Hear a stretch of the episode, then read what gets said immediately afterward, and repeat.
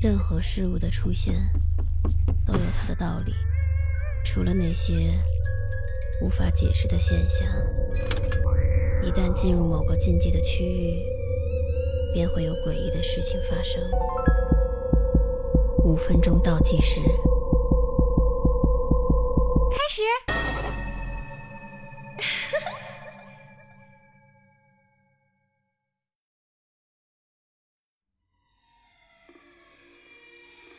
今天晚上将是我第五次，或者第六次生孩子了，具体我已经记不清次数了。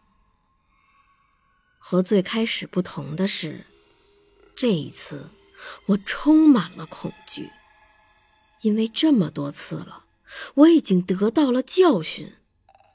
生育这么一件神圣的事情，我却一点儿都高兴不起来。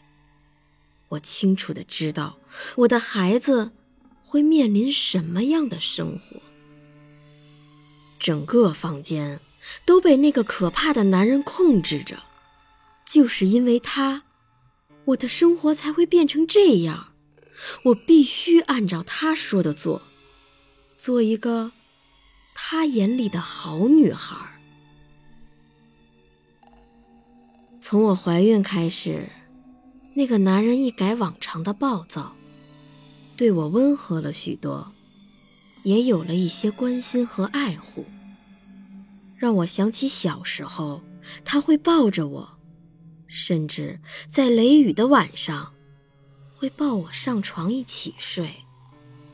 然而现在，我宁愿选择在自己又小又破的床上窝着，也比在他的身边好。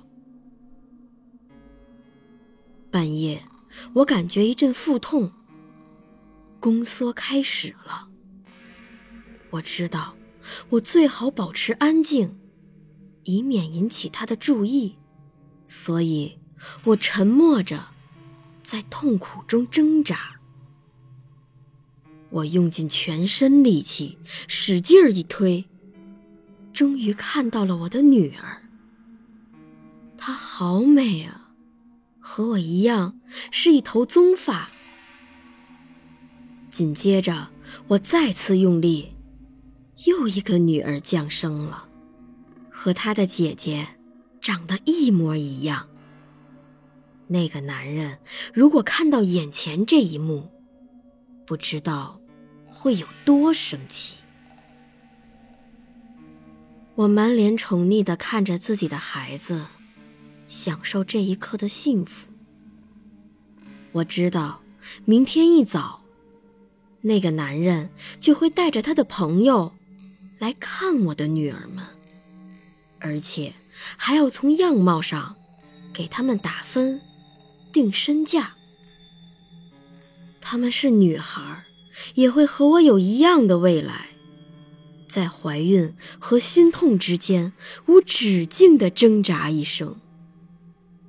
从前我还以为男孩们会安全一些，但是我眼见着那个男人把他们变成了什么样，甚至比女孩还惨。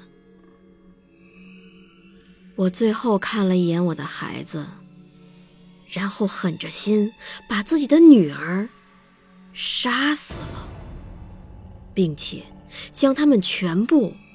都吞进了我的肚子里。说实话，我的心简直都要碎了。但是我没办法，只有这样，我才能把他们从悲哀的一生中解救出来。几个小时后，房间的灯亮了，男人打量着地上的血和周围的一切。过了好一会儿，才反应过来，我做了什么。他恼羞成怒的朝我大骂道：“你这条没用的狗，去死吧！”随后，一脚踢在了我的肚子上，而我没有任何反应，只是静静的看着他，无辜的。摇了摇尾巴。